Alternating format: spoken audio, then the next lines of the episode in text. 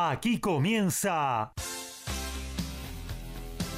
Código Deportivo. Todos los deportes, todos. Pasión, info y opinión para compartir con vos el mejor equipo y la conducción de Gabriel Giachero. Ajustate el cinturón. Arranca Código Deportivo.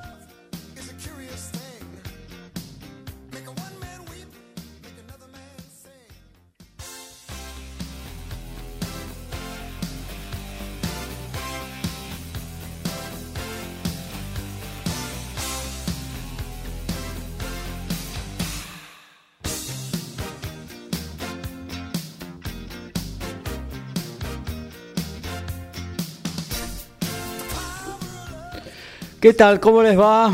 Eh, muy buenas noches. Aquí estamos arrancando una nueva edición de Código Deportivo. Claro que sí, una hora y media a todo deportes. ¿eh? Hablaremos de fútbol, obviamente, la pasión número uno de todos los argentinos. También vamos a estar con el automovilismo, con el básquetbol, con el tenis con algo de boxeo, porque los deportes nos dan eh, realmente informaciones a cada rato. Y hoy, por ejemplo, el automovilismo nos da la, posibilidad hoy de dar una muy buena noticia, porque finalmente se confirmó la llegada de Franco Colapinto a la Fórmula 2, a la FIA Fórmula 2, al escalón previo a la categoría máxima, a la Fórmula 1, a la que todos quieren llegar. Bueno, Franco Colapinto está ahí nomás, ahí nomás. Y bueno, hoy confirmado que va a estar eh, participando de la última fecha de la temporada de la Fórmula 2 de la categoría en Abu Dhabi. Luego, en la misma semana, hay eh, pruebas de fin de temporada donde también va a estar Franco circulando arriba de una de las máquinas de, una de las escuderías de de la categoría y luego en esa misma escudería va a estar haciendo toda la temporada 2024 que es eh, larga, eh, que es larga, larga, porque no es la Fórmula 3, tiene tres o cuatro fechas más eh, de dos carreras cada uno, con la cual es un torneo largo, duro, difícil y con coches que ya están muchísimo más cerca de lo que son eh, eh los de la categoría máxima, los de la Fórmula 1. Em, y bueno, vamos a saludar a nuestro especialista en tenis, que ya lo veo conectado ahí, eh, y que hoy vamos a hablar bastante de fútbol también y obviamente de lo que Em, de lo que es su especialidad, que es el tenis, es el deporte blanco. Así que saludamos a quien está directamente eh, desde Valvanera, desde su hogar, al señor Lautaro Miranda. Esperemos que se desmutee así. Eh, ahí está, ahí lo veo. Así que Lautaro Miranda, buenas noches. ¿Cómo anda, amigo? Hola Gaby, muy buenas noches para vos y para toda la audiencia. Un programa con muchísimo tenis porque se está definiendo eh, el último tramo del año. Este tramo que ya de alguna manera para quienes no siguen el tenis tan asiduamente eh, es un poco largo y, lejano porque ya obviamente todos los Grand Slams se han disputado, pareciera ser que no queda nada por disputarse, pero eh, todavía queda el Master 1000 de París-Bercy la semana que viene, luego el torneo de maestros que se realiza en Turín, y para ello se tiene que todavía definir quiénes son los ocho que van a estar disputando este mismo certamen. Por ahora ya hay cuatro clasificados, hablamos de Novak Djokovic, Carlos Alcaraz, eh, Daniel Medvedev y Yannick Sinner, pero quedan definir otros cuatro. Y esto, Gaby, es como cuando el campeonato de fútbol va llegando a las últimas fechas y cada vez van quedando menos equipos. Hoy en día pareciera ser que eh, hay cinco o seis jugadores que están pujando por ese último lugar. Luego en la columna vamos a detallar un poco más quiénes son y qué posibilidades tiene. Y eso es un poco lo que alimenta a este último tramo de la temporada. Para nosotros, por supuesto, también una enorme novedad el día de hoy. Se trata de un triunfo de un tenista argentino sobre un ex número uno del mundo. Tomás Echeverry superó a Andy Murray en la segunda ronda del ATP 500 de Basilea. Eh, allí en Suiza, torneo propiedad de Roger Federer, que lo ha ganado en su momento David Nalbandián, que lo ha ganado Juan Martín del Potro también en dos ocasiones, superando en ambas a Roger Federer en la final. Y allí en Basilea Tomás Echeverry sacó al ex número uno del mundo. Vamos a estar hablando, por supuesto, de este acontecimiento. Mañana allí estará jugando Sebastián Baez. También ayer cayó Diego Schwarman. Y vamos a ver cómo terminará esta temporada 2023 de Schwarman.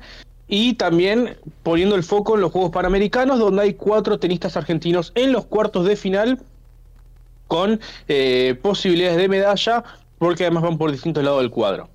Muy bien, ahí tenemos profusa información de la pelotita amarilla y bueno, también vamos a hablar de, boxeo y panamericanos, ¿no? Eh, arrancaron con todos los boxeadores argentinos, pero se ha ido deshilachando la participación nacional eh, en los encordados y quedan solamente dos de los nueve participantes. Eh, hoy tuvimos tres derrotas que, bueno, que no esperábamos, sobre todo la de Luciano Amaya, pero se enfrentó a un muy buen boxeador canadiense, hicieron la mejor pelea de hasta ahora de los Panamericanos y lamentablemente quedó en derrota. De eso vamos a estar también hablando un poquito de boxeo y obviamente, como dijimos, eh, el tema Cola Pinto, el tema... Eh, de básquetbol porque arrancó eh, la temporada del torneo más importante del mundo del baloncesto, que es la NBA.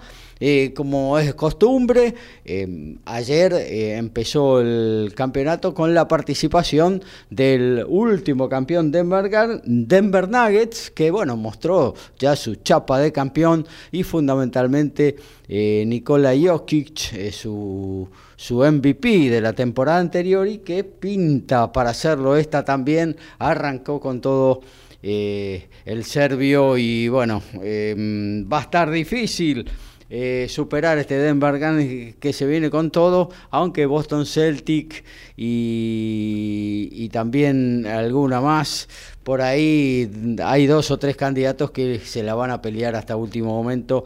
Va a estar entretenida esta temporada 23-24 de la NBA. Tenemos eh, eh, partidos que se están jugando en vivo de ese torneo y también de la Liga Nacional de Básquetbol y lo vamos a estar eh, repasando a cada ratito, entre columna y columna, en esta nueva edición de nuestro programa de Código Deportivo que arranca de esta manera.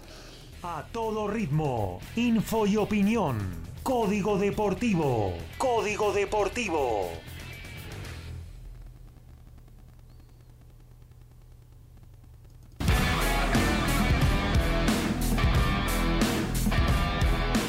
Y tal como adelantamos en el inicio del programa, Tomás Echeverry tuvo el mejor triunfo de su carrera. Superó el día de hoy a Andy Murray, está en cuarto de final de Basilea y mañana espera por el ganador del duelo entre Holger Rune, número uno del cuadro del danés, o eh, Sebastián Baez. Así que puede haber un duelo argentino garantizando un semifinalista en Basilea. Jugarán el día de mañana el danés y el argentino.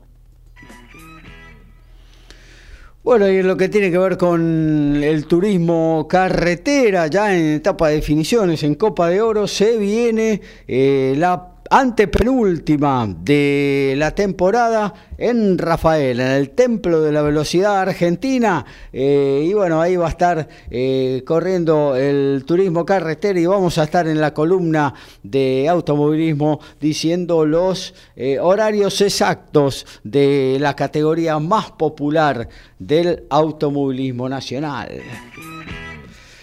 Bueno, ¿qué tal, amigo Lautaro, si nos vamos metiendo en lo que tiene que ver con el fútbol, ni más ni menos? Eh, se está disputando eh, la Copa de la Liga en esta, en esta eh, en este raro formato a partir de bueno de las elecciones nacionales que se llevaron a cabo eh, el domingo la Copa de la Liga se vio obligada a comenzar eh, su fecha en realmente una, un día bastante atípico como el lunes y bueno, se está desarrollando hoy con uno de los clásicos más antiguos del fútbol argentino como es River Independiente, River en búsqueda de, de lograr su vigésima victoria consecutiva en condición de local, un récord que creo que es mundial, ¿eh? porque eh, es difícil ganar 19, que ya tiene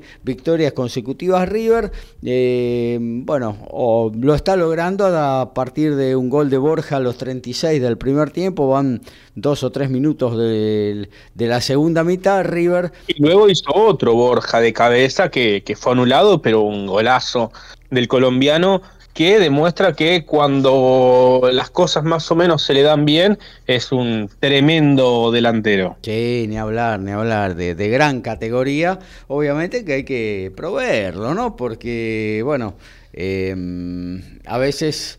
Eh, los equipos no llegan demasiado. Hoy se juega mucho este 4-3-3, 4-2-3-1 y bueno, el 9 flota ahí cerca del área contraria y si la pelota no le llega, por más fenómeno que sea, se cuesta hacer goles. Pero bueno, cuando River fundamentalmente juega en condición de local, que despliega toda su artillería, todos sus jugadores de buen pie en cancha, ahí sí los número 9 se pueden hacer un festival. Eh, y Borja, que es un 9 de área, que tiene condiciones de goleador, pero que sobre todo tiene muy buena técnica también el colombiano. Eh, bueno, cuando el equipo funciona, él se destaca y él puede convertir los goles. Está ahí mano a mano con Salomón Rondón disputando la titularidad. Pero bueno, para mi gusto, Borja, eh, para mi gusto, Borja es, mejor, mejor jugador que Rondón, que bueno, es un tanque también y es difícil aguantarlo.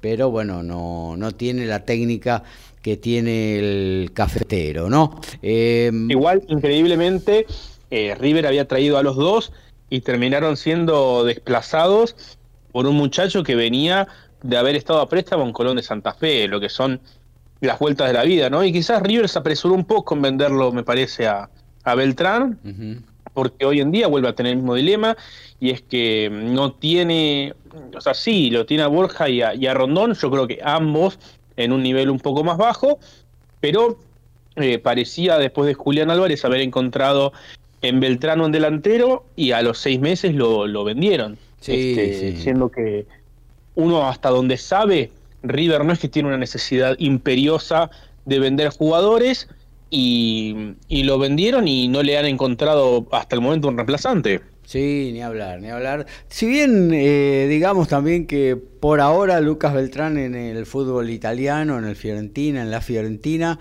no está... Eh, rindiendo, está atravesando seguramente su periodo de adaptación. Eh, el equipo eh, de Florencia tampoco está cumpliendo una buena actuación en el campeonato. Eh, y bueno, está entrando, a veces, la mayoría de las veces sentado en el banco. esperemos que se eh, bueno, que se adapte rápidamente, ¿no? Para también tenerlo como una posibilidad en, la selección nacional, ¿por qué no?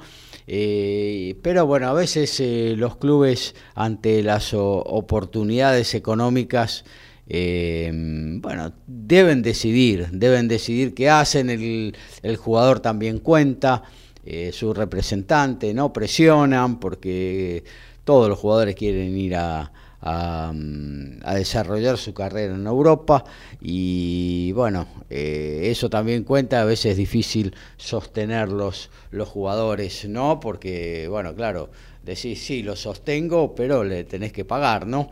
Em, no te digo que lo que gana en Europa, pero un sueldo que también es difícil, aún para River o para Boca, eh, sostenerlo acá en la... Comparalo, Gaby, nada más con el fútbol brasilero. Claro. Fíjate vos ¿Cuántos jugadores que son figuras acá se van a veces a equipos de, no quiero ser peyorativo, pero de segunda línea del fútbol brasileño? Con, todo respeto, Junior Alonso se fue de Boca y, o sea, diciendo que, que tenía un problema con, con, un familiar enfermo en Paraguay y de buenas a primeras, entre gallos y media de noche apareció firmando con el Atlético Mineiro. este, o, Gustavo Gómez, cuántas veces lo ha bicicleteado Boca y, está lleno de, ejemplos de... O mismo... Eh, eh, como es eh, el, que estaba independiente, Silvio Romero, que se fue a Fortaleza. Está bien, vos me dirás, va a jugar la final de la Copa Sudamericana, pero cuando se fue era un equipo de. sigue siendo dentro del fútbol brasileño, porque no nos olvidemos que eh, los principales equipos del fútbol brasileño juegan la Copa Libertadores. Entonces es una competencia de la Sudamericana que sigue siendo de segundo orden continental, por más que sea un título. Y sin embargo, los equipos del fútbol argentino eh, cada vez más ven cómo los futbolistas no solo se le van a Europa, los que son muy buenos, sino que también se le van a Brasil o ahora también a Estados Unidos. Sí, sí, sí, ni hablar. Incluso eh, pasa mucho también en, las categorías de ascenso, en la Primera Nacional, muchos jugadores que mm, serían interesantes contratar eh, parten para Paraguay, Ecuador, Chile, eh, donde por ahí pueden jugar en una primera división y, bueno, y cobran en dólares, ¿no? Entonces eh, para ellos es sumamente importante y diferente, muy diferente a lo que le pueden pagar los equipos de acá en, en la segunda categoría, por ejemplo, del fútbol argentino, ¿no? y es una primera división en serio, ¿no? No como la que tenemos acá. Que, que eso, vos sabés, Gaby, que yo no lo vi. Tampoco soy mucho de ver televisión, los programas de fútbol, ¿eh? pero eh, tampoco he visto que hayan hablado mucho del papelón que tuvo lugar esta semana. Vos que sos un hombre del ascenso, eh, sabes perfectamente a qué me refiero. Eh, y que eh, hay algunos eh, medios, sobre todo de las redes sociales, que ya apuntan a que en la primera división van a anular el descenso por la tabla anual. Recordemos, primero eran dos, ya quitaron uno y que supuestamente el presidente de la AFA tendría intenciones de quitar el segundo descenso y agregar otro ascenso más desde la desde la, desde la Primera Nacional con el objetivo de que sean 30 equipos en la primera para el 2024. Sí, realmente un bochorno. En principio, lo que sucedió en la B, en la Primera Nacional, eh, porque, bueno, te venían cambiando las reglas de juego faltando cuatro o cinco fechas, diez fechas. Desde la eh, pandemia, ¿no? Claro, claro. Ahora, la Primera eh, Nacional siempre fue un tongo. Yo, porque la verdad, no, nunca la he seguido mucho, en eso debo, debo reconocerlo. Eh, nunca he seguido mucho la Primera Nacional, pero los hinchas del ascenso siempre han hablado de la Primera Nacional como una división que se prestaba para el tongo, muchos políticos, muchos intendentes, eh, muchas gobernaciones, eh, muchos gobernaciones, por supuesto, eh, muchos caballos de comisario y que siempre se definía a dedo quién ascendía, quién descendía. Es decir, no es nuevo esta situación. No, claro, claro. en la AFA también hay impulsos eh, a través del, Consejo Federal eh, de, muchos equipos de, del interior, ¿no? Equipos santiagueños que siempre tienen la bendición de, de, de referís, de, todo un poco, ¿no? Y, ascensos que parecen estar eh, digitados. lo que sucedió ahora, terminada ya la temporada regular, se había terminado el campeonato y la AFA decreta que, mm, que, bueno, que va a haber solamente dos descensos y va a haber tres, dos de los, dos últimos de cada zona. Eh, y después iba a haber un repechaje entre los penúltimos de cada zona, iban a haber tres descensos. Ese tercer descenso se acaba de anular antes, esto fue hace unos días, ¿no? Em, la semana pasada se acaba de anular, eh, con lo cual solamente van a descender a la en este caso la primera B, porque son dos equipos directamente afiliados a, la Asociación del Fútbol Argentino, Villa Dálmine y Flandria, que bueno, obviamente ya eh, pusieron el grito en el cielo y vamos a ver si realmente descienden o no. Eh, pero bueno, eh, tres equipos estaban comprometidos, Tristán Suárez esperaba, Almagro y Santelmo iban a jugar un desempate para ver quién de ellos jugaba contra Almagro eh, para definir el tercer descenso y nada de esto sucedió y no se contentan con eso, da toda la sensación de que esta primera final por el ascenso, la final, por el ascenso que van a disputar Almirante Brown e Independiente Rivadavia de Mendoza, eh, el próximo domingo, da toda la sensación que sería para definir el campeonato, pero que los dos ya ascenderían en forma directa. Eh, así que, no sé, otra desprolijidad. Yo, yo digo una cosa, si los dirigentes están dispuestos a que en primera división haya 30 equipos, más allá de que me parece que, que no corresponde, pero dejemos la opinión, los dirigentes quieren 30 equipos, bueno, blanqueenlo de una vez. Organicemos un campeonato para el año que viene, decir, bueno, eh, no sé, se necesitan eh, cuatro ascensos o no tiene que haber descensos y, eh, no sé, congeniar de alguna manera para que queden a partir del el 2025 30 equipos en primera y no sé, 40 en la B nacional y hacer dos zonas, un interior, una metropolitana, para llamarlo de alguna manera y bueno, después hacer tres ascensos y tres descensos y dejemos los campeonatos así por los siglos de los siglos, pero no cambiemos las reglas de juego sobre la marcha sobre todo. ¿Para qué emitís un...? Ni siquiera sobre la marcha, porque esto, Gaby, ya este, excede todo lo que se había visto anteriormente, ya ni siquiera es durante, ahora ya es después. Sí, no, no, una vergüenza, un bochorno más de la Asociación del Fútbol Argentino nos salió muy caro el mundial, ¿eh? La tercera estrella salió muy cara, realmente, sí, sí, salió muy cara.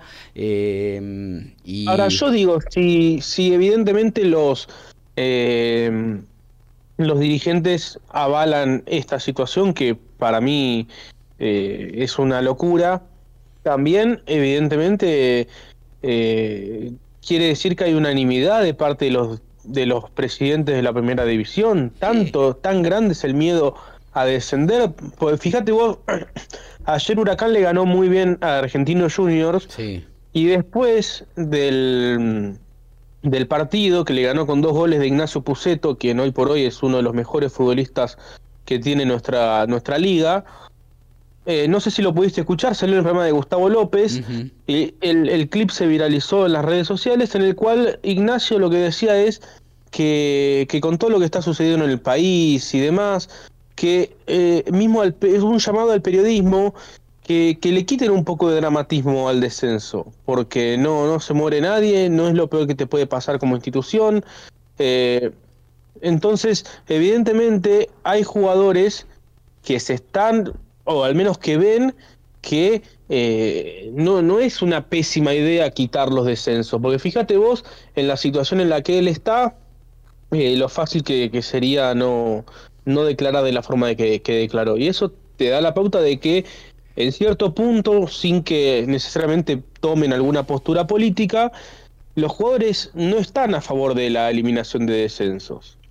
Sí, pero los dirigentes, en la gran mayoría sí, eh, yo, yo vuelvo a reiterar, hacer las reglas del juego, pone 30 equipos, dale, porque en definitiva vemos una tendencia, eh, por ejemplo en la FIFA, de aumentar a 48 equipos que van a jugar un mundial, una, locura. pero bueno, también. Claro, hay una tendencia a aumentar la cantidad de equipos en, en los torneos. Bueno. Algo en el tenis, en el tenis es todo lo contrario. Claro, claro. Pero bueno, digamos, 30 en primera, bueno, en el 2024 armemos todo para que queden 30 equipos y listo, y no, no, pero no modifiquemos sobre la marcha ni ascensos ni descensos. Y lo mismo, lo mismo en la Primera Nacional, en la Primera B, todo así. Y desde ahí en adelante se respetan.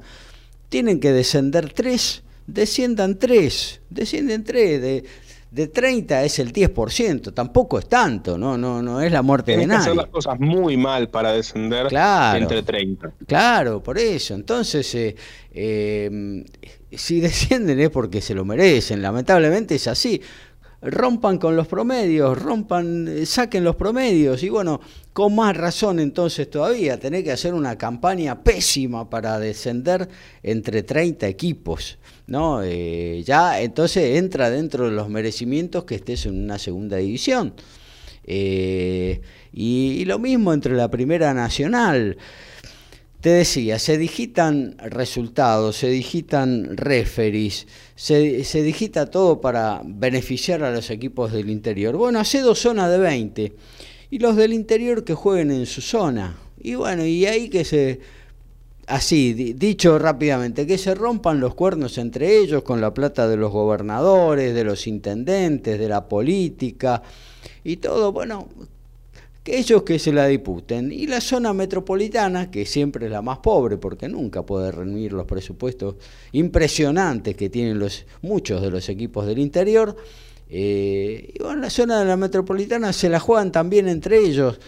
Hacen 20 equipos, dos, dos ruedas de 19, como se hace en la Premier League, como se hace en la Liga Italiana, en la Española y los dos primeros de cada zona ascienden y después armarse un reducido para un tercer ascenso.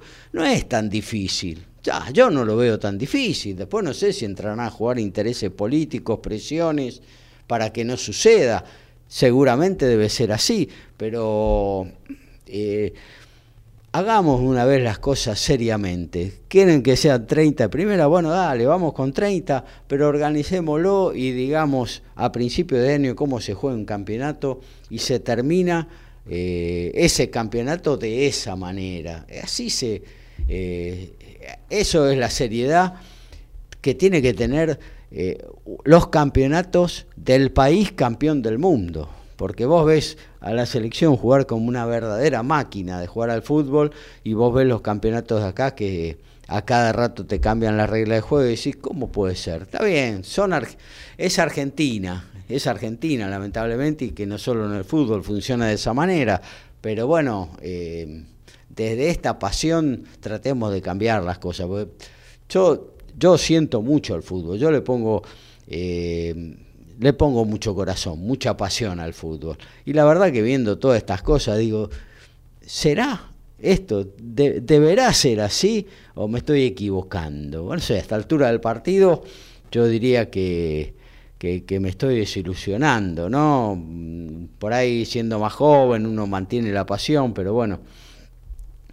Eh, a mí se me está haciendo cada vez más difícil. pero bueno, en definitiva... Es difícil ir a la cancha, digo...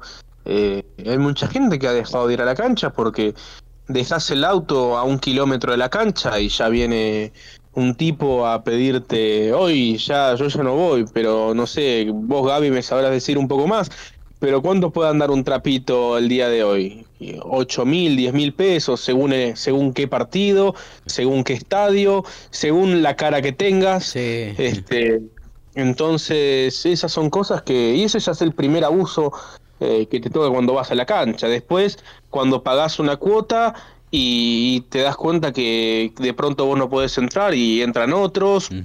O ahora que juega Boca, que tiene 20.000 lugares para vender entradas en, en el Maracaná y hay socios que vitalicios que se quedan afuera y hay otros que ni siquiera son socios que, que entran igual. Eh, y son cosas que, que, uno no entiende y, y, y, ahí se pone, como vos bien decís, en juego, hasta, hasta dónde tira la pasión. Evidentemente los dirigentes eh, consideran que la pasión del hincha no tiene límites, como dice el eslogan famoso de TNT Sports. Eh, yo creo que sí, y, y con estas cosas creo que están agotándola. Y sí, ni, ni hablar, ni hablar, yo creo que sí, también. Eh, en fin. Eh... Estaría bueno que los jugadores se pronuncien, ¿no? Que, que futbolistas agremiados pueda largar una declaración en conjunta. Porque, bueno, en su momento yo recuerdo Cristian Chimino, que, que, se había pronunciado en contra, de lo que decías que había arreglado un contrato en patronato de, Paraná eh, por determinado dinero y como habían quitado un descenso, patronato le dijo, no, mira, ya eh, no tenemos que realizar una inversión para quedarnos porque eh, creemos que nos quedamos y, bueno, él perdió esa posibilidad de trabajo, tuvo que ir a jugar a la Primera Nacional, que creo ahora que jugó en Arsenal, en ese momento que Arsenal estaba en la Primera Nacional, eh, y, bueno, porque pareciera ser que a más equipos, más jugadores, pero también eh, para los jugadores es menos salario. Eh, y te puede pasar que un equipo te diga, no, mirá, ya no te necesito porque no me tengo que, quedar. Pero bueno, también hay otros como, como en su momento fue Oldra, que dijo que, que más personas podían vivir del fútbol. Entonces estaría bueno que los futbolistas se expresen al respecto, porque en definitiva ellos son los que tienen que jugar cada vez más partidos, este, que terminan jugando 50 partidos por año, que es una locura. Sí, sí, sí, sí, tal cual, tal cual.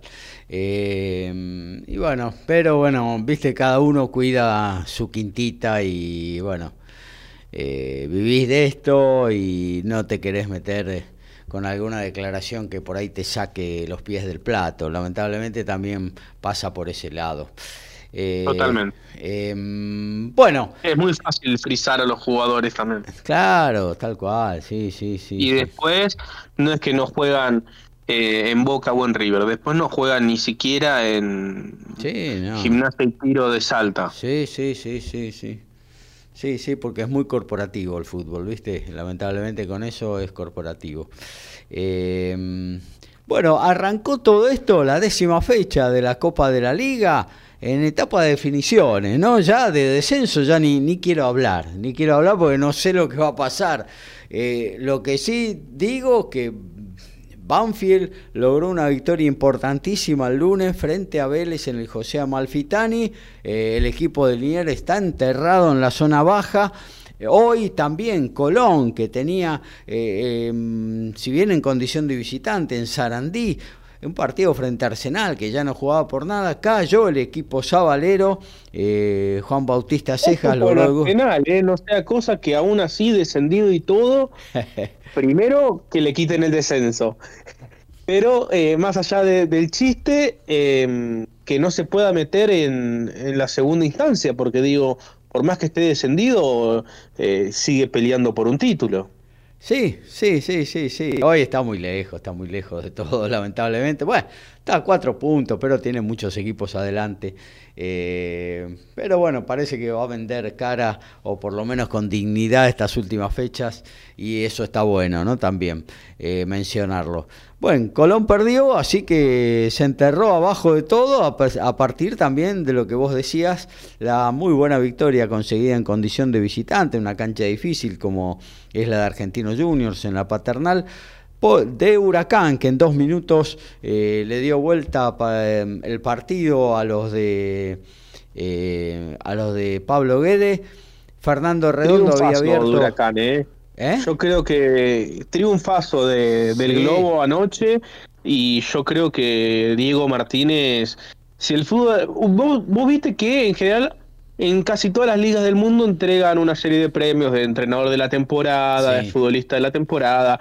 Yo creo que si el fútbol argentino tuviera algo de eso, me parece que Diego Martínez ha hecho avales eh, para, para ganárselos si es que finalmente se termina concretando eh, la permanencia de Huracán y a juzgar por cómo le puede llegar a ir luego en este campeonato, porque realmente lo que ha hecho Diego Martínez con ese equipo que, que antes se arrastraba y que después a uno le queda la duda, ¿no? Este, no sé si la duda, no quiero hablar mal de, de nadie, pero digo, ¿cómo puede ser que antes jugabas tan mal y ahora jugás tan bien? Este, eso, esas son algunas cosas que, que son increíbles, mismo caso Independiente ahora con Tevez. Este, y uno se lleva a preguntar si, si no es que al, al técnico anterior eh, no lo pueden haber estado boicoteando, que esas también son prácticas que se han visto. Sí, sí, sí, ni hablar, ni hablar, pero bueno, a veces eh, yo quizás a contramano de lo que piensa el resto,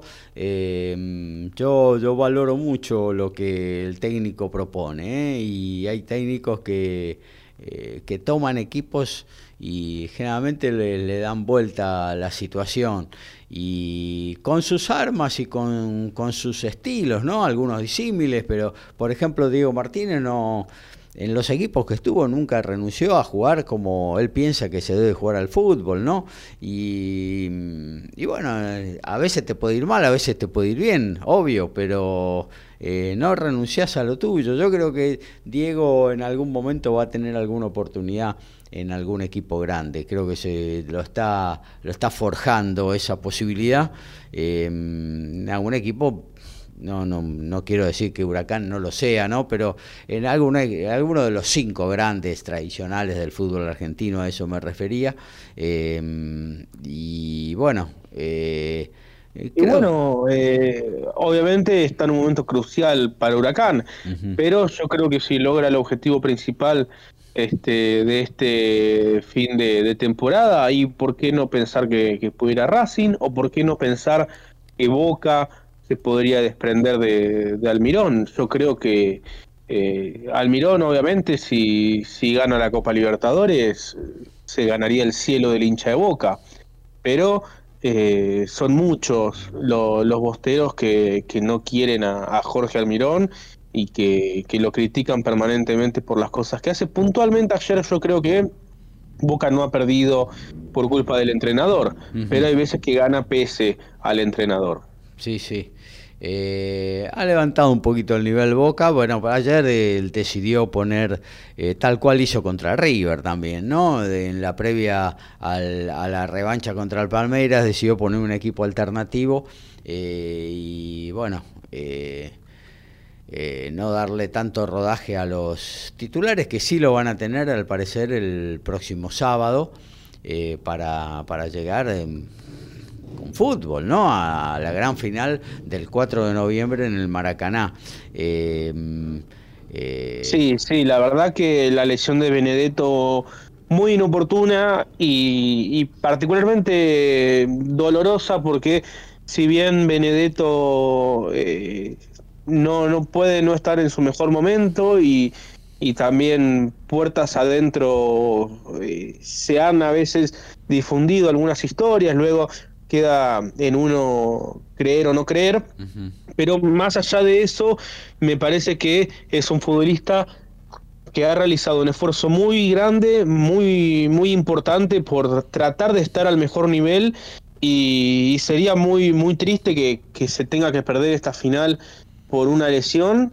Eh, y, bueno, ojalá que, pueda, que pueda llegar, porque pese a, que no esté en su mejor momento futbolístico, eh, yo siempre intento ponerme un poco en el costado un poco más humano de los jugadores, entender que, también hacen sacrificios, que tienen eh, ilusiones, objetivos y sin duda Benedetto sabe que muy probablemente no va a ser titular en Brasil, pero sabe que yendo al banco tiene una posibilidad de ingresar.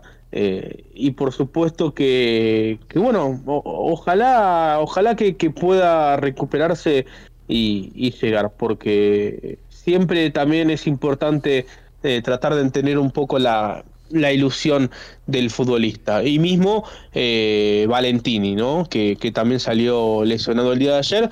Y por esto que estoy diciendo también es que no entiendo la actitud, por ejemplo, que ayer tuvo Agustín Almendra, que, vos sabrás, Gaby, eh, lo, que, lo que hizo, que ahí sobre el final del partido fue con mucha mala intención, porque no cabe quizás otro calificativo, sobre eh, Cristian Medina, que no solo es un futbolista de Boca, sino que es un jugador con el que Agustín Almendra ha compartido todas las divisiones inferiores y se conoce muy bien.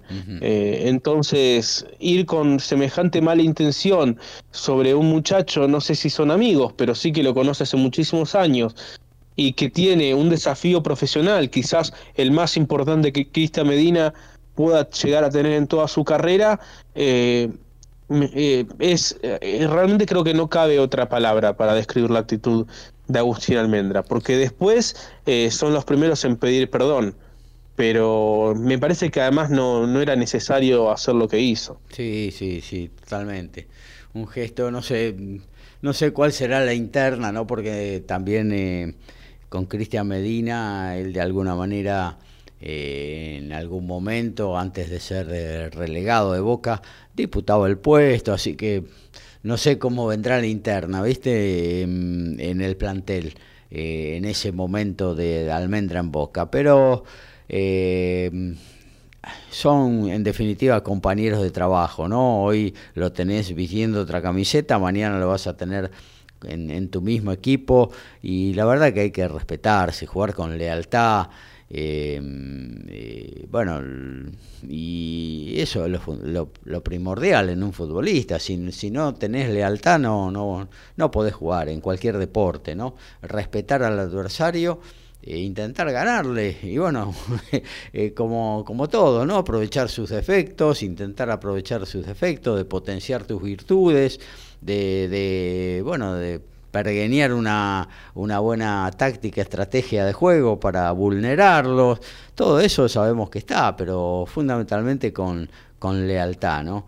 que mm, bueno, es lo que abunda por ejemplo en el rugby, ¿no? Imagínate vos si en el rugby eh, hubiera mala leche, no sé, habría eh, mm, rotos todos los partidos, dos o tres quebrados, dos o tres, porque es un deporte tan físico, eh, y sin embargo los tipos Obviamente que puede haber alguna lesión porque eh, el roce es constante, pero los tipos son, son muy leales, no van con, mala leche eh, y por eso eh, los partidos se juegan a todo ritmo y bueno, más allá de algún golpe, porque hay, hay, mucho roce, las cosas no pasan a mayores. Bueno, el lunes Estudiantes también eh, volvió a la victoria, le ganó 2 a 1 a Sarmiento y lo complicó al equipo de Junín. Luego ya el martes, una gran victoria, eh, hablábamos de la victoria de Huracán, también una gran victoria de gimnasia en condición de local en la cancha de Huracán frente a Barraca Central. Eh, y bueno, se llevó tres puntos. de comisarios y lo sabrá, ¿no? Claro, y bueno, por eso te digo que eh, es un eh, es un triunfo que vale más que tres puntos este de gimnasia, que lo necesita muchísimo y que ha comenzado a escalar un poquito en las tablas de posiciones y bueno, a respirar con un poquito de, más tranquilidad. Eh, en la otra zona, bueno, Racing le ganó 2 a 1 a Boca con un gol sobre la hora. En tiempo de descuento empató Merentiel para Boca, en una duda entre Sigali y Arias, y bueno, se reivindicó el central de, Racing con un cabezazo tras centro eh, de Emiliano Vecchio, que había abierto el marcador, eh, tiró el centro para que Sigali de cabeza eh, bueno, consiguiera la victoria y se desahora con un festejo a lo loco, ¿no? Sacándose la camiseta y corriendo por toda la cancha. Eh, tenía, eh, estaba teniendo cada vez más resistencia en los hinchas, un referente como es Igali, hoy capitán del equipo, y bueno, necesitaba de, esto, de una alegría para, para poder soltarse. vamos a ver si ahora cambia de ahora en adelante el eh, lo que tiene que ver con, con Sigali, ¿no? Y en Racing. Eh, bueno, y pasamos al miércoles. El miércoles Belgrano empató frente a Central Córdoba 1 eh, a 1. Se había puesto en ventaja con gol de Lencioni. Empató, empataron los santiagueños a los 78 con gol de Sanabria. lo dicho, Arsenal. Eh, derrotó en Sarandí 1 a 0 a Colón, lo complicó más al Zabalero. Atlético de Tucumán le ganó a Talleres de Córdoba con gol de Marcelo Estigarribia. 1 eh, a 0 eh, River cuando van se va transcurriendo el segundo tiempo le está ganando 1 a 0 Independiente con gol de, de Miguel Borja eh, y bueno, quedan para mañana todavía tres partidos. San Lorenzo recibiendo al sorprendente Platense de Palermo. Lanús eh, recibiendo también a Tigre, cada vez más comprometido. Un partido durísimo eh, para los de Victoria, donde tendrán que llevarse algo para su reducto porque la cosa se está poniendo cada vez más espesa. Y Newells eh, siendo el anfitrión de Godoy Cruz de Mendoza, un partido eh, interesante también para ver. Newell, en caso de ganar, lo superaría en la tabla, ah, tiene 14 el equipo de Heinze eh, y tiene 15 el Godoy Cruz de, de Oldra Em, lo superaría y se metería en el, en el reducido ¿no? de esta definición de la Copa de la Liga con dentro de ese cuarteto de en este caso de la zona B que luego va a definir en sistema playoff em, bueno, este torneo, quién se queda con este torneo. Eh, en la zona baja, finalmente, hasta ahora, Colón 39, 40 em, Tigre, 41 y, Sarmiento, Huracán y Vélez. 42 eh, Unión, que no pasó del empate en, su partido y eso no lo despegó de esta zona. Eh, y bueno, después eh, ya quedan con 44 Gimnasia y Central Córdoba de Santiago del Estero, creo que por ahora más aliviados, porque recordemos que después de esta fecha eh, quedan nada más que. Eh, esta es la décima fecha. Quedan eh, cuatro. Quedan cuatro, cuatro fechas, o sea, 12 puntos en juego nada más. Así que. Y muchos equipos peleando ambas tablas. Obviamente hay una tabla que es más importante, pero muchos peleando por no descender y por entrar a, los playoffs final. También se van a estar definiendo los cupos en, la tabla anual, que eso yo creo que el hincha de Boca lo mira, porque hoy por hoy Boca está fuera de la Libertadores. Claro. Obviamente si Boca gana la Copa Libertadores, si Boca gana la final, clasifica de manera directa.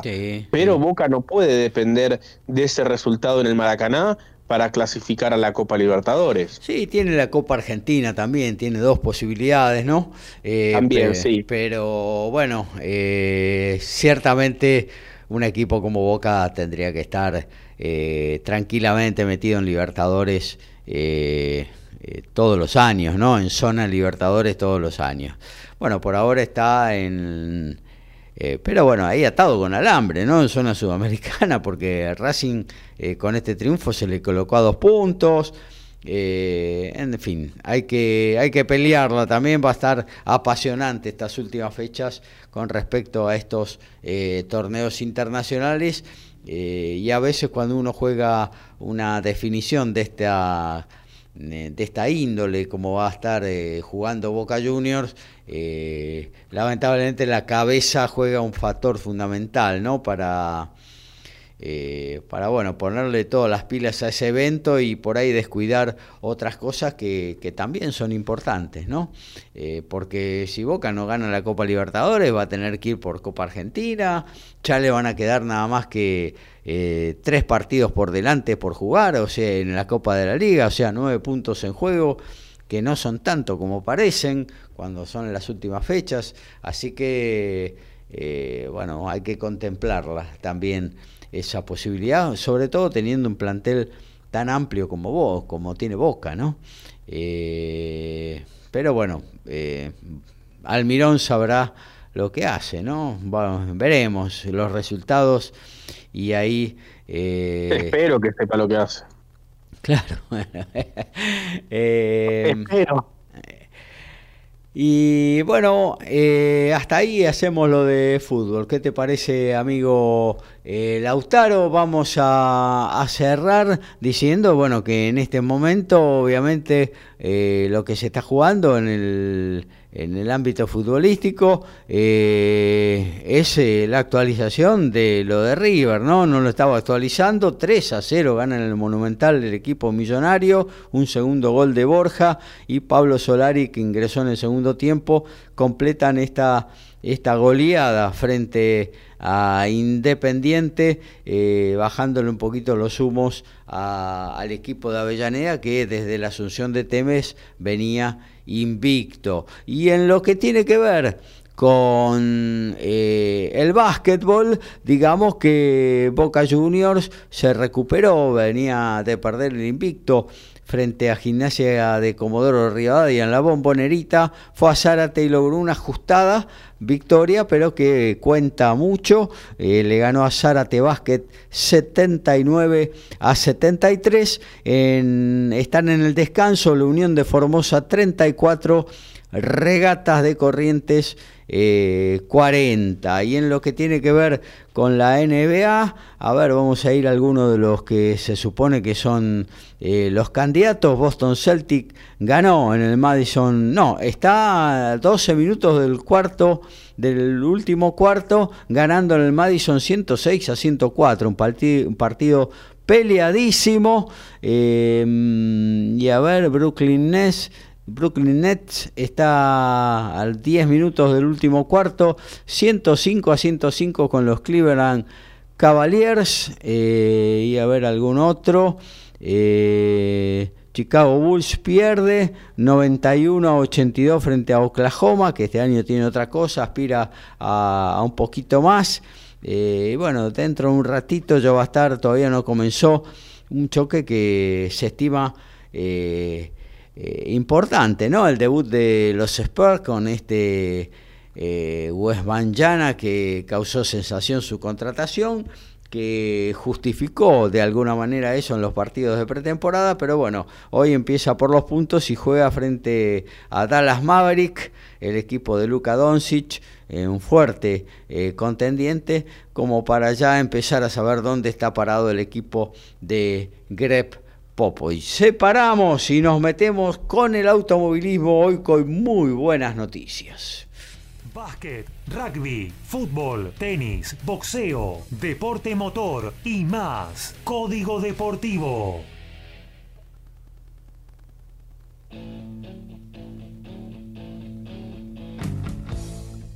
Hoy comenzaron los octavos de final en el Challenger de Curitiba en Brasil con muchísimos argentinos eh, exitosos. Diríamos que prácticamente jornada perfecta para el tenis argentino allí en Brasil, porque primero, bien temprano, Román Burruchaga logró superar al austríaco Lucas Neumayer y de esta manera están los cuartos de final. Se estará midiendo a Guido Andreossi, quien superó a Camilo Hugo Carabelli. Hay ya un semifinalista argentino confirmado porque Burruchaga se estará midiendo a Andreossi. Burruchaga quemando los últimos cartuchos para llegar a zona de clasificación del abierto de Australia. Aproximadamente debería estar 225, hoy está 245, pero con una muy buena actuación allí en Curitiba ya se pone en zona. Y también Santiago Rodríguez Taberna, otro que está buscando ingresar a Australia, superó al brasileño Wilson Leichi y se estará midiendo a Hugo Delien, el boliviano, en los cuartos de final el día viernes. Mañana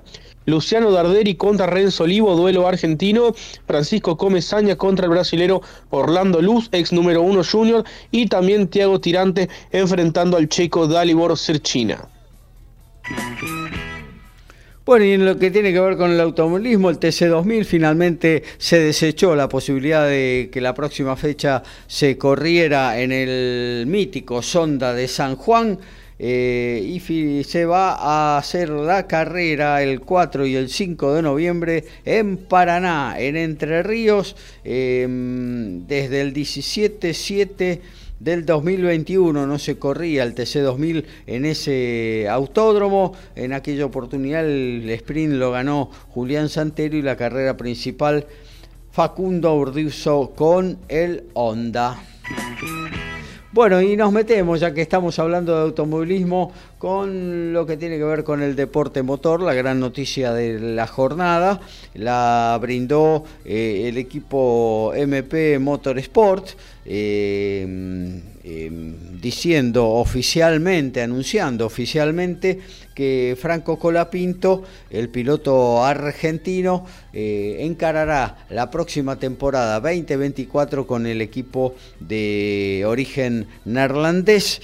Así que em, también va a estar sentado en la última fecha de la categoría, que va a ser el 24 y 26 de noviembre en Abu Dhabi eh, va a estar eh, sentado en la segunda butaca del MP Motorsport y en la última carrera pegadito del 29 al 1 de diciembre, en el mismo circuito, eh, se van a hacer las pruebas finales de la Fórmula 2, también va a haber pruebas de Fórmula 1, pero él va a estar sentado en el mismo coche MP Motorsport en esas pruebas de esos días, no sé si todos, porque hay muchos pilotos participantes y seguramente eh, Franco girará un par de días eh, solamente. Em, esto le viene muy bien a Colapinto porque el coche de Fórmula 2 es eh, es diferente al de Fórmula 3, no solo por la mayor potencia, sino el kit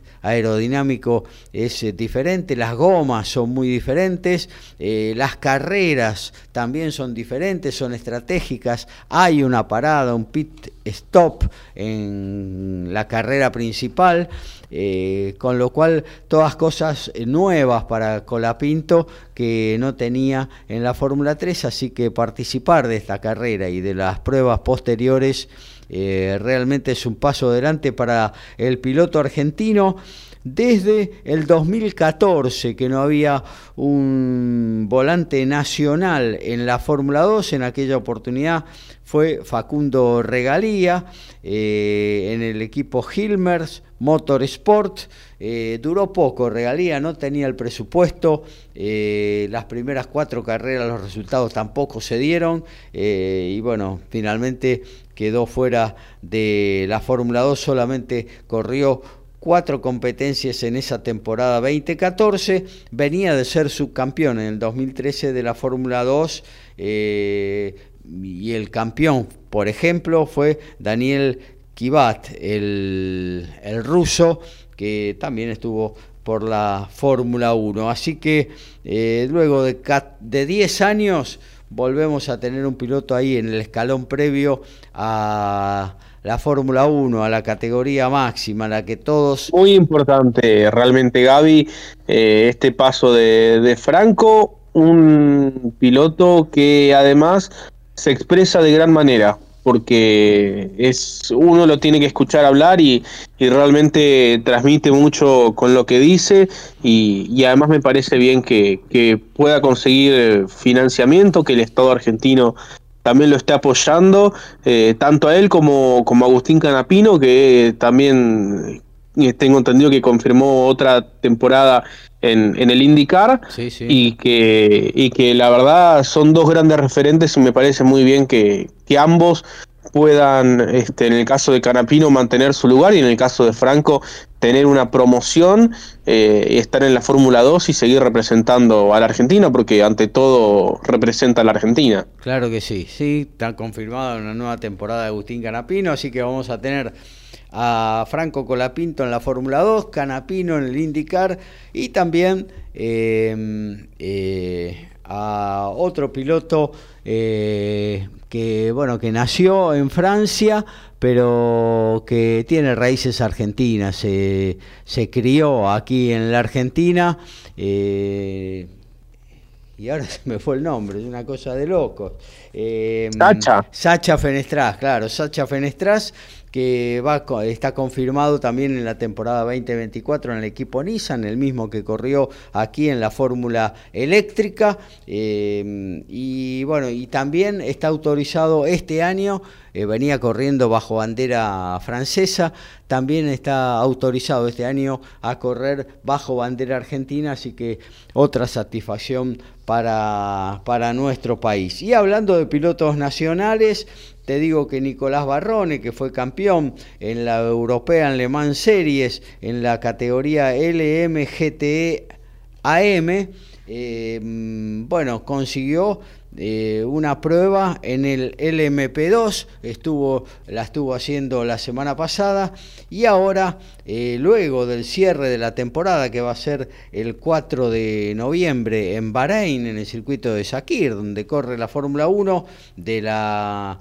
eh, European de mm, el WEC, este va a ser del WEC, em, va a estar conduciendo un Hypercar, ¿eh? eh la máxima potencia del WEC va a estar subido al Cadillac B del equipo Cadillac Racing, el equipo norteamericano. Y va a estar haciendo pruebas ahí eh, con ese equipo. Tenía previsto hacerlas sobre un LMP2, que es la categoría donde seguramente eh, dentro del WEC va a correr eh, la temporada próxima Nicolás Barrone, pero bueno, se dio esta posibilidad de conducir uno de estos monstruos que son los Cypercar y el piloto de ingeniero Maswich la, la tomó. Obviamente van a estar en las mismas pruebas, por ejemplo, Pechito López corriendo con, con Toyota, como es habitual, y también Esteban Guerrieri que va a correr con el Vanguard, donde se ha hecho cargo del desarrollo eh, durante todo el 2022, lo han puesto en pista y bueno, han corrido toda la temporada 2023 eh, con resultados que no son demasiado positivos, pero bueno, eh, es una etapa de transición planean para el año que viene ser muchísimo más competitivos, una, una marca que fue tradicional de los eh, campeonatos de, los mundiales de resistencia en la década del 70-80, que ha regresado para, para bueno, intentar competir de la mejor manera. Decíamos que el TC va a Rafaela. El sábado a las 11 y 15 van a empezar los primeros entrenamientos, luego 13 y 15 eh, los segundos, la clasificación a las 16, los domingos tres series a las 9.30, 10 y 10.30, 13.15 la final, 25 vueltas o 50 minutos. Bueno, eh, terminó en River, 3 eh, a 0, goleó el equipo millonario a Independiente em, en el Monumental, en Formosa, las eh, regatas de Corrientes, cuando están en el descanso, le, está ganando la Unión de Formosa 40 eh, a 34 y bueno después vamos a actualizar algunos eh, resultados. Comenzó por ejemplo en San Antonio los Spurs le están ganando 16 a 17 a Dallas Maverick eh, Oklahoma se despegó en el marcador, está ganando en United Center a Chicago Bulls 105 a 88. Eh, y a ver, Boston terminó, ganó también 108 a 104 en el Madison Square Garden frente a New York Knicks. Eh, separamos y nos metemos con todo lo que tiene que ver con el tenis en esta nueva edición de Código Deportivo. Hacemos periodismo, nos encantan los deportes, lo sentimos y vivimos al tope. Somos iguales a vos, somos Código Deportivo.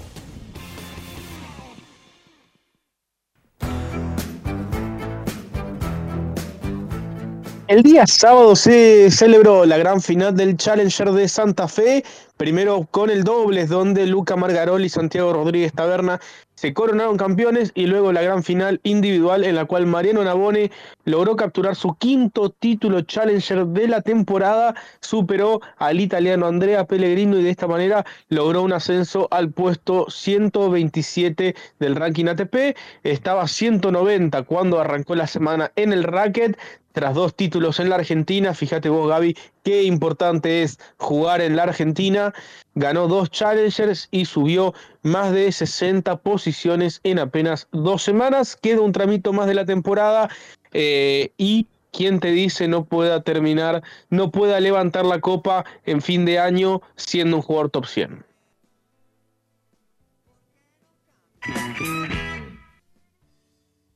En lo que tiene que ver con la Eurocup, de, que es la segunda competencia, algo así como la Europa League en el fútbol Gran Canaria, que es el campeón, el defensor, eh, con Nico Brusino en sus filas, le ganó 84 a 76 al francés, al Bourg francés, 5-0. Arrancó con todo el Gran Canaria la defensa de su corona. Nico Brusino clavó 5 puntos, 3 asistencias en 22 minutos en cancha.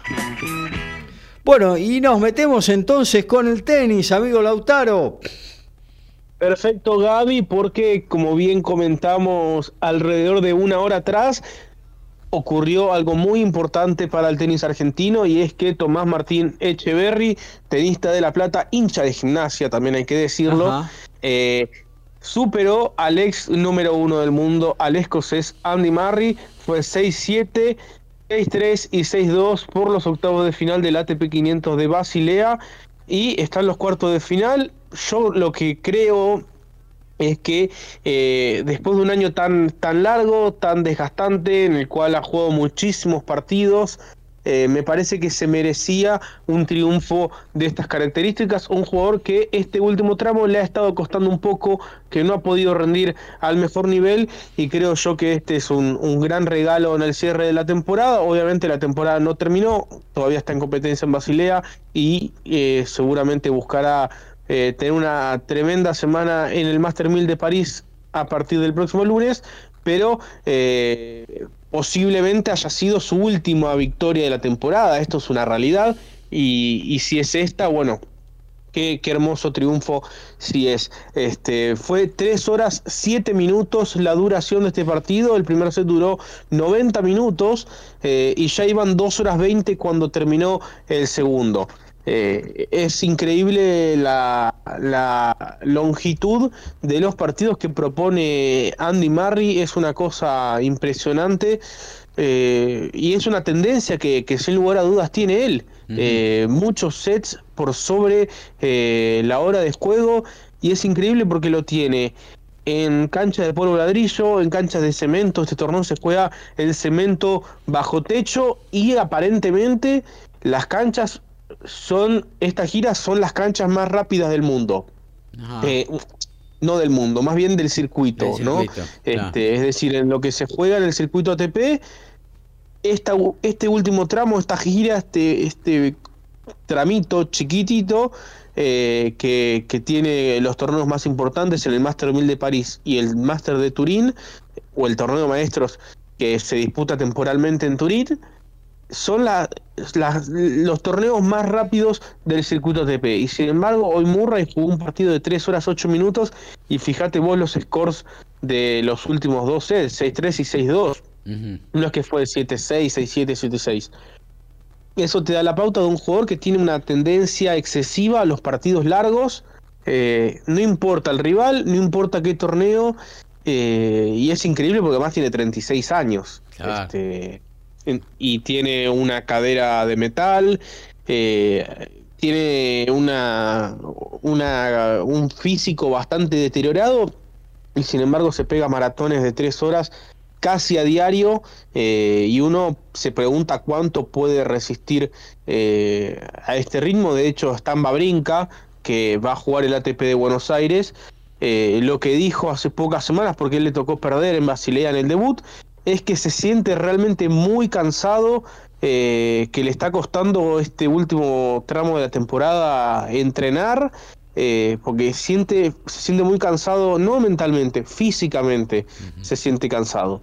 Eh, entonces, bueno, hay que, hay que percibir estas cosas, porque además el año próximo habrá más torneos Master 1000 de 96 jugadores y son muchos partidos al año eh, hay que tener en cuenta esas cuestiones porque realmente la temporada de tenis se hace muy pero muy larga, eh, comenzando este año, comenzó incluso 30 de diciembre.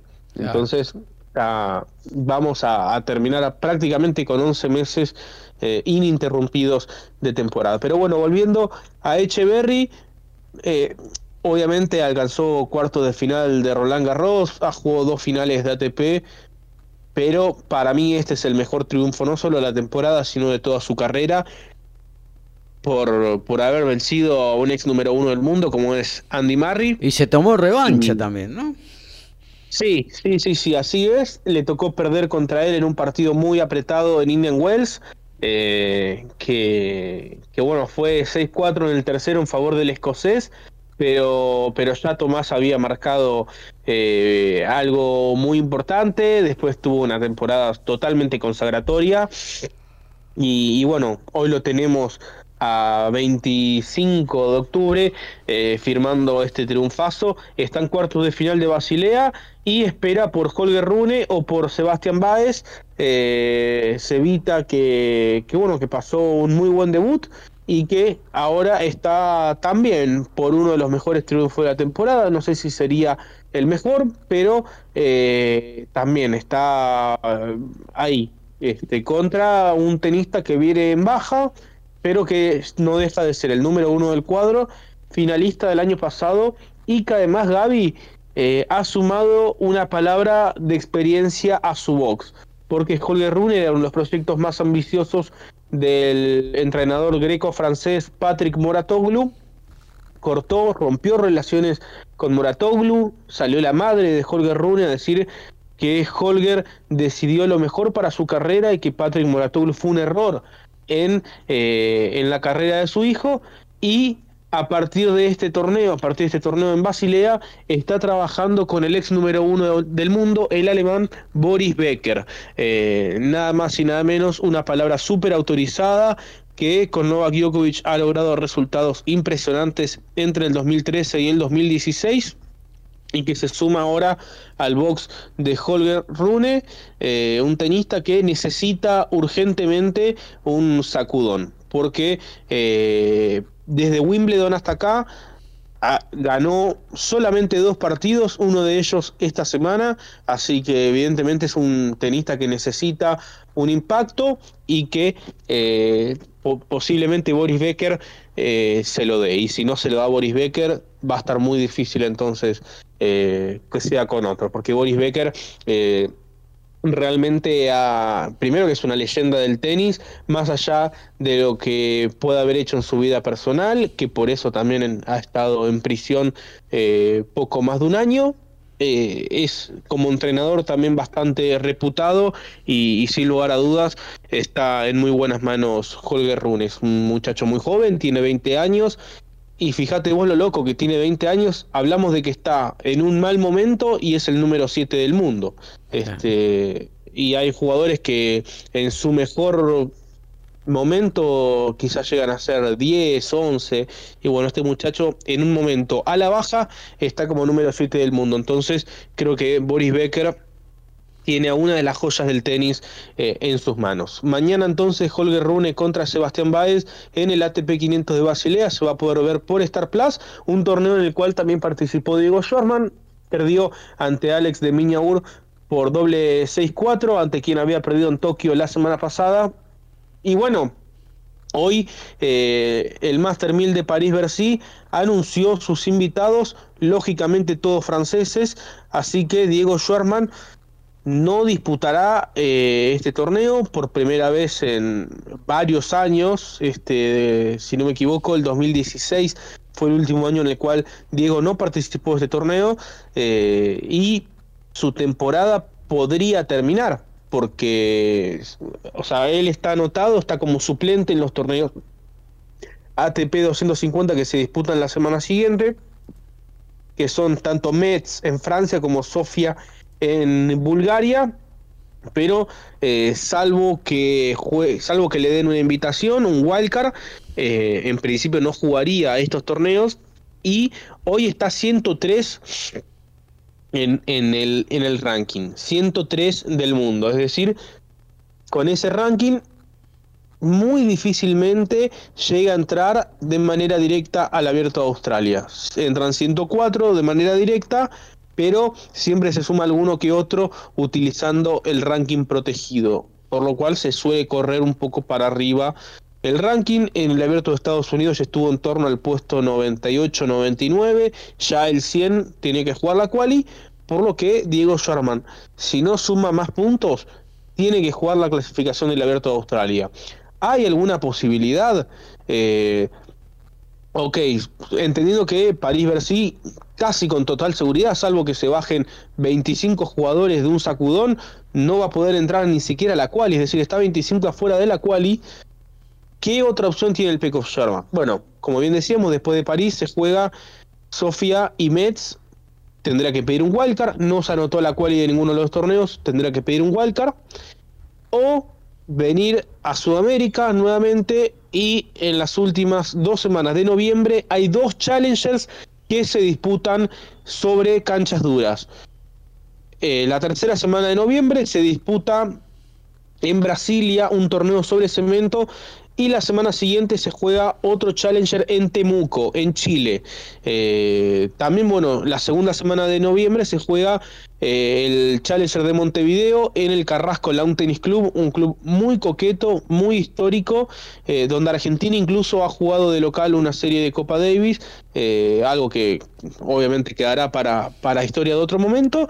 Y ese es un torneo, primero que tiene mucho dinero, y que tranquilamente podría tentar al Peque Schwarman con jugarlo. El problema es que se juega en polvo ladrillo, que el Peque no juega desde finales de mayo, cuando eh, quedó eliminado en tercera ronda de Roland Garros, y también que en la superficie se encontraría con muchos jugadores que llevan jugando en polvo de ladrillo todos los últimos meses.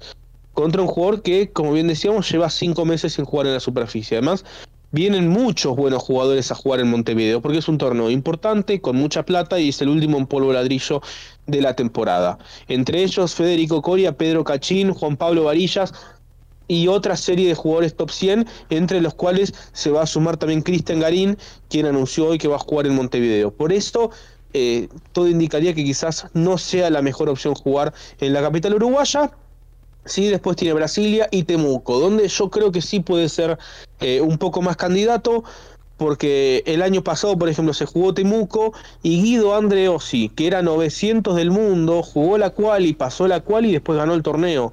Básicamente, los tenistas que juegan Challengers, en los sudamericanos que juegan Challengers, juegan prácticamente todo el año en polvo ladrillo. Salvo alguna excepción, no juegan en cemento. Es decir, son jugadores eh, que no se les da bien las canchas duras. Por ende, yo creo que si Diego Schwarzman juega estos torneos, va a ser gran candidato y, en definitiva él necesita 40 puntos para eh, quedarse tranquilo e ingresar de manera directa al Abierto de Australia. Yo creo que, sería una inteligente movida, sobre todo teniendo en cuenta el esfuerzo que ya han realizado eh, yéndose a China, yendo a Japón, ahora yendo de Japón a Suiza en, menos de una semana con todo el esfuerzo que han realizado para terminar el año dentro de los 100, yo creo que no van a, mendigar este último esfuerzo y no me extrañaría que en las próximas semanas se anuncie que el Peque Jordan va a jugar alguno de estos challengers en Sudamérica. Porque o bien dos semifinales o bien una final eh, le daría el, el, cupo al cuadro principal del Abierto de Australia, que es muchísimo dinero y ya te permite arrancar la temporada con una con una carga mental menos, que no tenés que jugar la clasificación de un Gran Slam, que a su vez él hace 10 años que, no juega una quali de un torneo Gran Slam. Una cosita rápida, Gaby, este, porque, porque bueno, nos estamos quedando sin tiempo, pero se están disputando los juegos en los juegos panamericanos sí. y hay cuatro argentinos en los cuartos de final. Eh, ellos son Martina, eh, perdón, Julia Riera, que hoy venció a la ecuatoriana Mel Reasco, Lourdes Carlet, que superó a la chilena Fernanda Labraña, Facundo Bagnis, eh, que también hoy superó un, partido muy pero muy complejo, y finalmente también eh, Facundo Díaz Acosta, todos ellos ganadores en el día de hoy, eh, que permite que haya cuatro argentinos en en cuartos de final, Facundo Díaz Acosta superó al colombiano Soriano Barrera y Bagnis al colombiano Mejía, así que son eh, cuatro argentinos en, en cuartos de final. También Martina Capurro y Facundo Díaz Acosta ganaron en el dobles mixto. Mañana estarán jugando de vuelta ante la dupla de los hermanos Ceballos bolivianos. También estará jugando Lourdes Carlé y Julia Riera en el doble femenino. Y Martina Capurro, la última argentina que queda en singles, este, que, resta jugar su partido de octavo de final en singles, eso me, mejor quiero decir, que estará jugando contra la colombiana Juliana Lizarazo.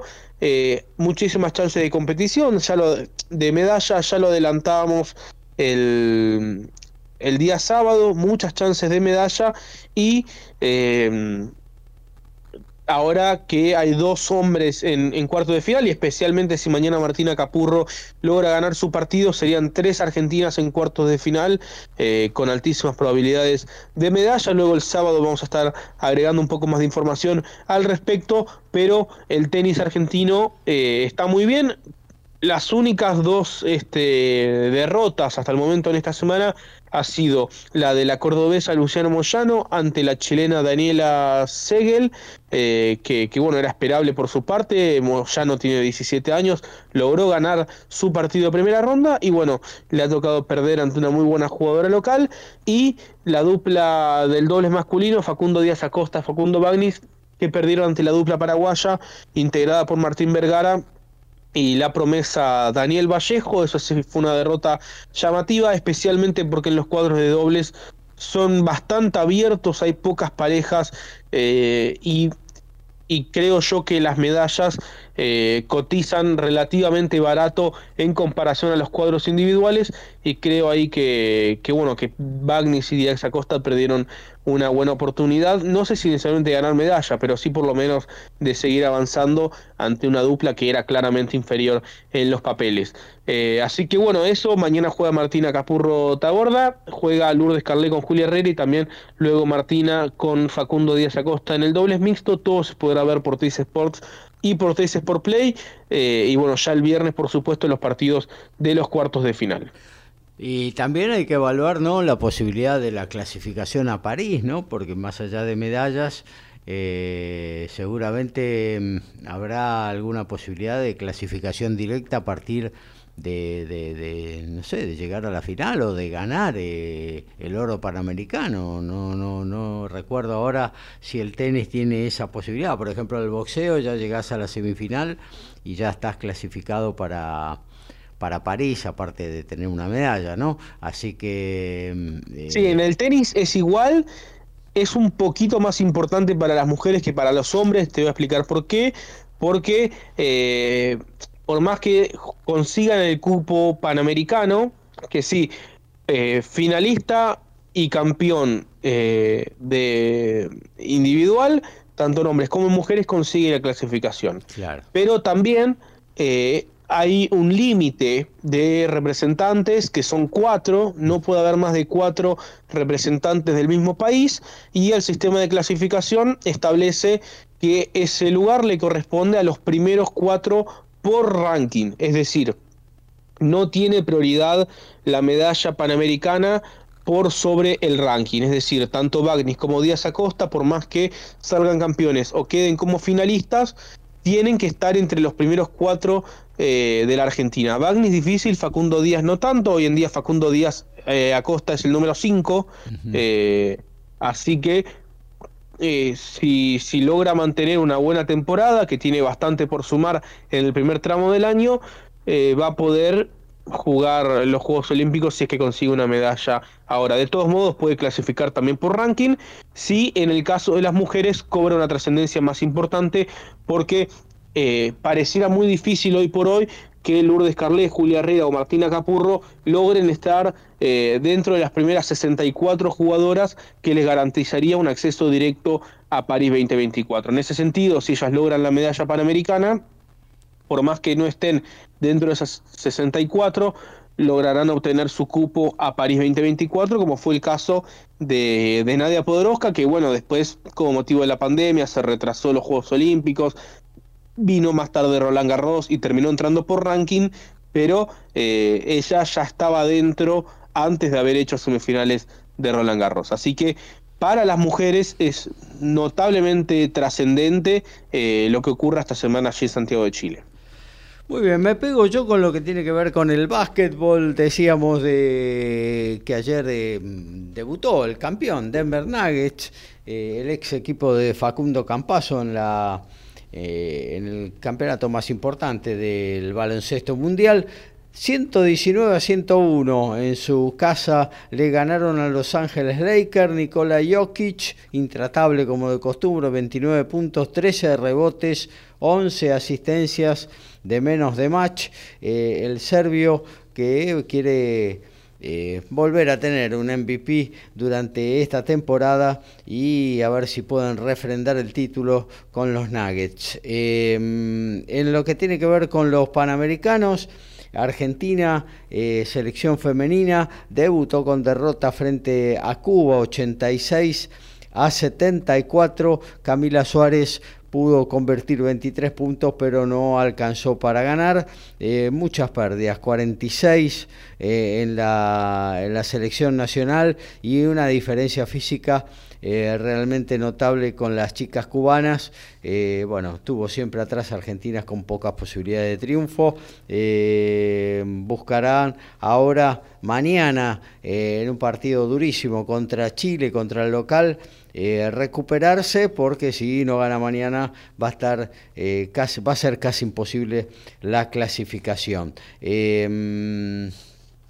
en lo que tiene que ver con la Liga Nacional de Ah, ya que estamos en la Panamericana, también van a jugar los hombres. El 31 de octubre, la semana próxima, van a debutar frente a Venezuela. Eh, luego el 1 de noviembre frente a Panamá. El 2 de noviembre frente a Dominicana, una zona bastante complicada. Le tocó a Argentina, clasifican los dos primeros, son dos zonas de cuatro equipos clasifican los dos primeros para jugar ya semifinales en busca de, la, en busca de las medallas.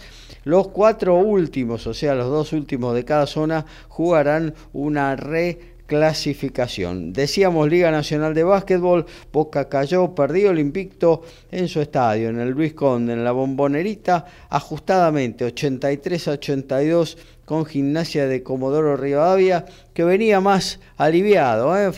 En el último eh, cuarto arrancó eh, con 13 puntos de ventaja, pero Boca lo fue descontando. José Vildosa metió una bomba sobre la hora y lo puso 83-82, pero bueno, no alcanzó el tiempo. Joshua Wester, 19 puntos, y Brandon Nacione, 13 puntos y 12 rebotes fueron lo mejor del equipo patagónico. José Vildosa, el base boquense, 22 puntos, 4 asistencia lo mejor del equipo de Carlos Duro.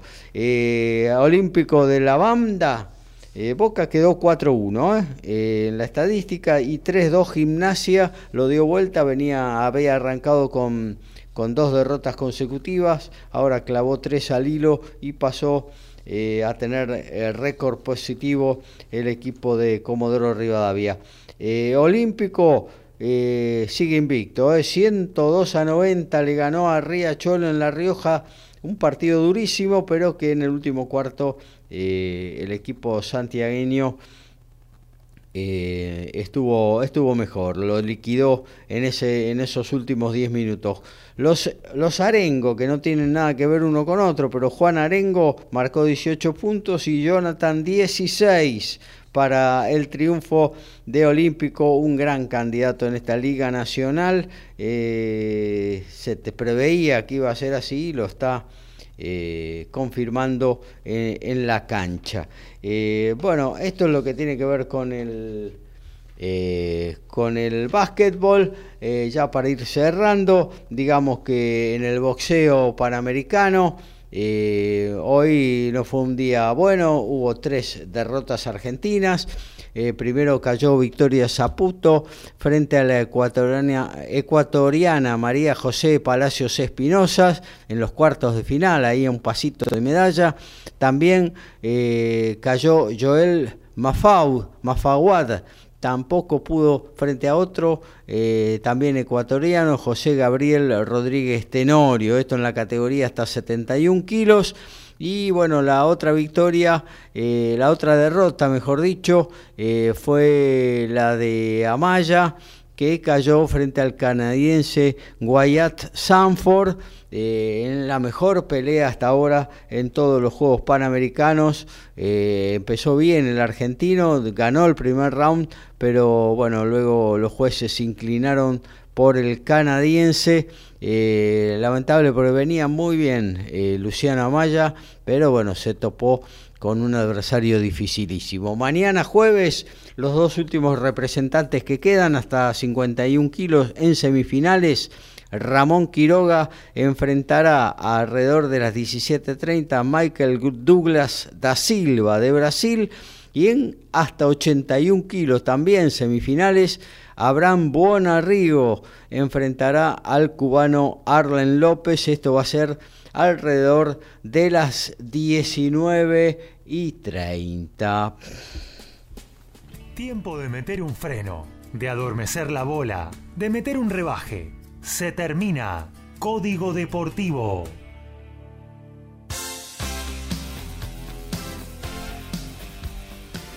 Bueno, y se termina esta nueva edición de Código Deportivo, nuestra tercera temporada en el aire, aquí en nuestra casa, en MG Radio. Hoy no tenemos TMO, ¿eh? nuestro amigo eh, Alfredo González, eh, bueno, no, no pudo estar, algún compromiso ineludible, nos privó de ese muy buen espacio del rugby que hace donde en media hora te tira toda la info de una semana y bueno, lo tendremos aquí seguramente el sábado, porque recordemos, el viernes 16 horas los Pumas juegan por el tercer puesto frente a Inglaterra en el Mundial de Rugby de Francia, eh, tratando de cumplir una mejor actuación de lo que fue el debut donde Inglaterra le ganó con claridad a la selección nacional.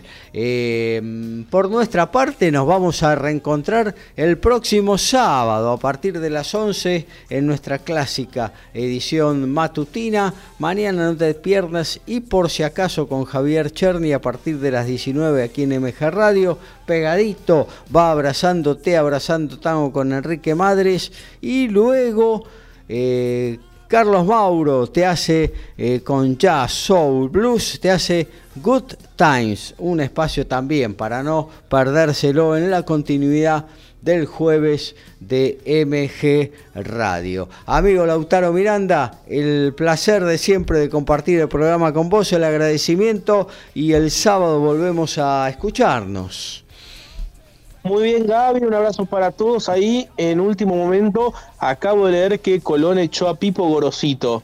Eh, a falta de cuatro fechas para el final del campeonato, echaron al entrenador que hasta hace dos fechas no solo estaba salvando el equipo del descenso, sino que además estaba peleando el campeonato. Pero bueno, eh, se ve que en este fútbol condena demasiado perder dos partidos seguidos. Claro eh, Habrá que ver ahora, faltando cuatro fechas, ¿qué entrenador va a querer agarrar ese fierro? No, este, pero bueno, este, decisión extraña, no se entiende cómo, cómo expulsan a, un entrenador a falta de, cuatro fechas y además con Gorosito que creo yo eh, que no ha hecho una mala campaña allí en Santa Fe. Pero bueno, este, este es nuestro fútbol. Abrazo grande para toda la audiencia, Gaby, nos reencontramos el día sábado. Ahí está, hasta el sábado, Lautaro, hasta el sábado, queridos oyentes, que terminen muy bien la semana, sábado a las 11, más deporte, con Código Deportivo. Chau, chau.